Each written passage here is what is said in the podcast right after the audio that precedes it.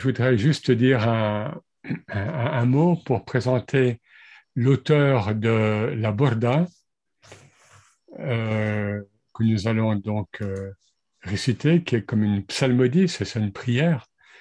La Borda, donc euh, le manteau donc du prophète, a été inspiré, on peut dire, par l'imam El-Bosiri.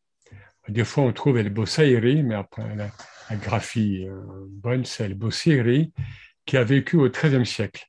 Il est mort en 1296. Euh, il est, bien que d'origine maghrébine, il, est né en Égypte et il était d'abord un, un, un panégériste, un madeh. C'était un très bon poète, un calligraphe aussi, et il faisait d'abord l'éloge des princes, des rois. Et puis, il a compris que c'était pas le, c'était pas la bonne orientation et il s'est, euh, il a entré dans la voie soufie, euh, prenant pour maître le Cheikh Abou Abbas el-Morsi. Le Cheikh Abou Abbas el-Morsi est le khalifa, le successeur direct de l'imam Chazili. Donc, nous sommes là dans les, dans les débuts, dans les fondements de la voie Chazilia, 13e siècle, hein, qui naît en Égypte au 13e siècle. Et donc, euh, El Bosiri va être euh, son disciple et il est enterré. Il est enterré à Alexandrie, donc parce que le, le Cheikh Abbas Morsi vivait et, euh, est mort à Alexandrie, bien qu'étant d'origine de Murcia, donc en, Espagne. Il est mort en 1287. Et bon, moi été là-bas plusieurs fois j'ai eu cette chance. Et on va voir euh, ce que la mosquée de l'imam Boussiri, qui est à côté de la grande mosquée principale hein, de, euh, donc, du Cheikh El-Moursi, donc la mosquée d'El Boussiri contient comme particularité et comme secret. Alors pour ça, il faut d'abord euh, rapporter, faire état, être témoin du lien privilégié qu'a eu euh, cet homme, El-Boussiri, avec le prophète. Alors voilà, lui-même, euh, il nous le dit, il a écrit cette œuvre, donc la Borda, qui est, euh, on y reviendra, qui, est le poème apparemment le plus lu dans le monde, alors qu'il souffrait d'une hémiplégie, hein, donc il était paralysé sur un côté. Il raconte lui-même euh, cette histoire. Je fus atteint d'une hémiplégie. Je songeais alors à composer ce poème en l'honneur du prophète, Puis j'implorai Allah de m'accorder la guérison et je commençai à réciter mon poème en pleurant. Sur ce, je m'endormis et je vis le prophète en songe.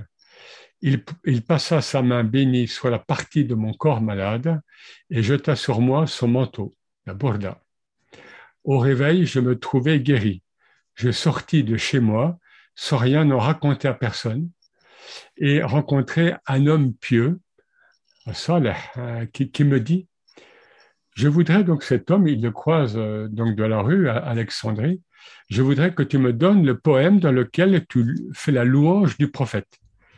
Et alors, euh, Al-Bossiri dit Mais quel poème? Et l'autre répond Celui que tu as composé durant ta maladie. Et l'homme en vient à réciter les premiers vers de la Borda. Et il, lui, dit al-Busiri, par Dieu, j'ai vu cette nuit en rêve une personne qui récitait ce poème au prophète qui s'inclina à mon plus vif étonnement. Le prophète s'inclina. Ensuite, je le vis couvrir le poète de ce manteau.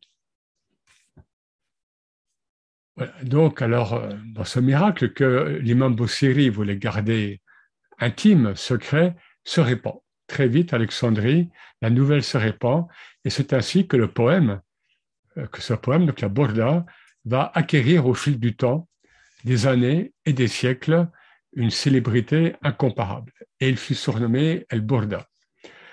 Donc, alors, un, mot très rapide sur la, Borda le, lien le plus direct avec le prophète, c'est, à l'époque du prophète, donc, c'est un poète, donc Ka'ab ibn Zuhair, un contemporain, qui avait commencé à médire et à écrire des poèmes contre le prophète, disons, qui, qui, qui dénigraient le prophète.